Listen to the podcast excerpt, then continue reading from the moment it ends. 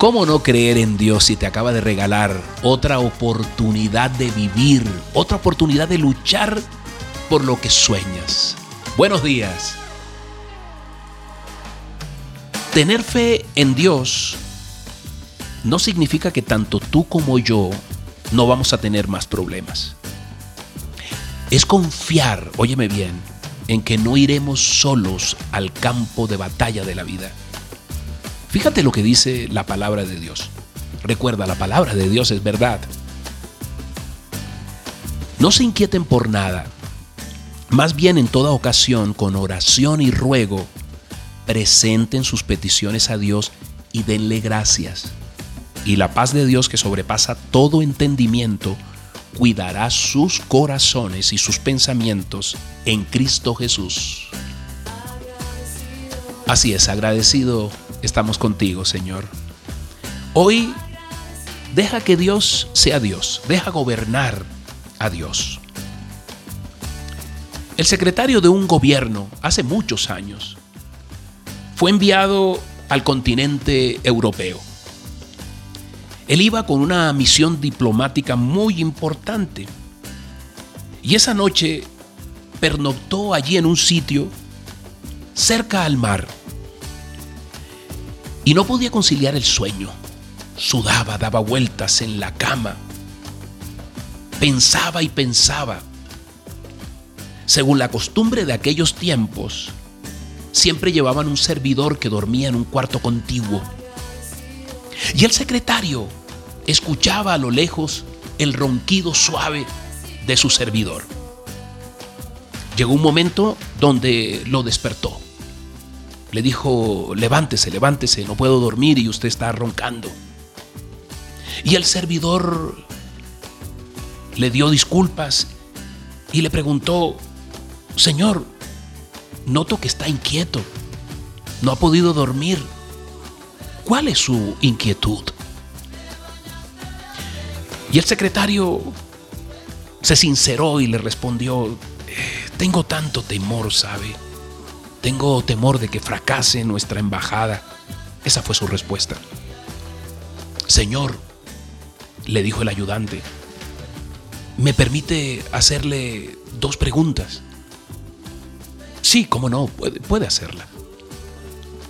¿Gobernaba Dios al mundo antes de que nosotros naciéramos? Seguramente que sí, respondió el secretario. ¿Y ¿continuará gobernándolo cuando nosotros hayamos muerto? Mm, por supuesto que lo hará. Entonces, entonces Señor, ¿por qué no, no le dejamos gobernar el presente también a Dios? La fe del secretario fue estimulada por estas ingenuas preguntas y produjo en él tal confianza y tal paz en su corazón que pocos minutos después ambos, amo y criado, roncaban igualmente. En paz me acuesto y me duermo porque solo tú, Señor, me haces vivir confiado. Dios tiene el control, confía Confía en su poder porque Él jamás se olvida, jamás se ha olvidado y jamás se olvidará de los que le buscan. Anímate, anímate. Hoy es tiempo de darle gracias al Señor. Hoy es tiempo de dejarlo ser quien es. Por eso, ora allí. Dile, Padre Santo, tú estás en control, Dios.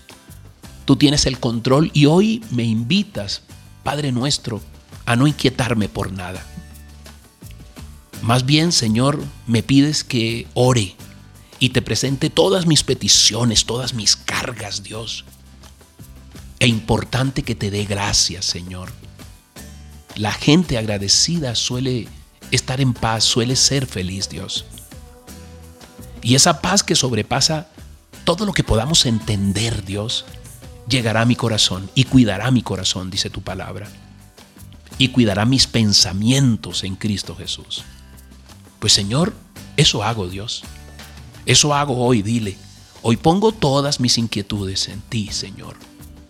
Hoy descanso en ti. Hoy te dejo gobernar mi vida, mi presente, mi futuro, Dios.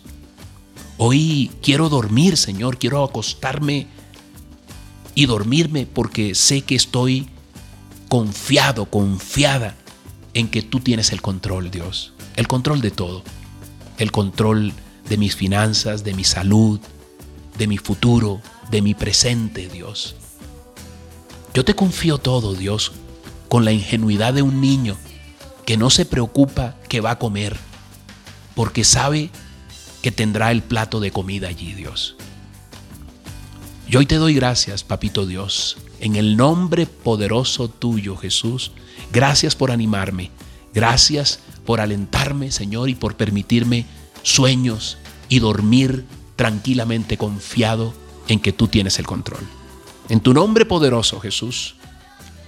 Amén y amén.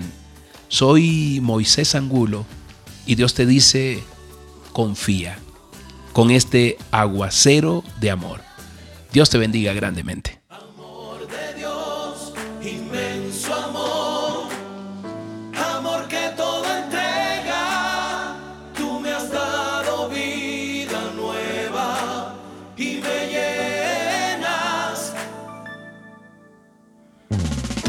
Yo jamás podré entender cómo me amaste, sabiendo bien cómo soy. Tú me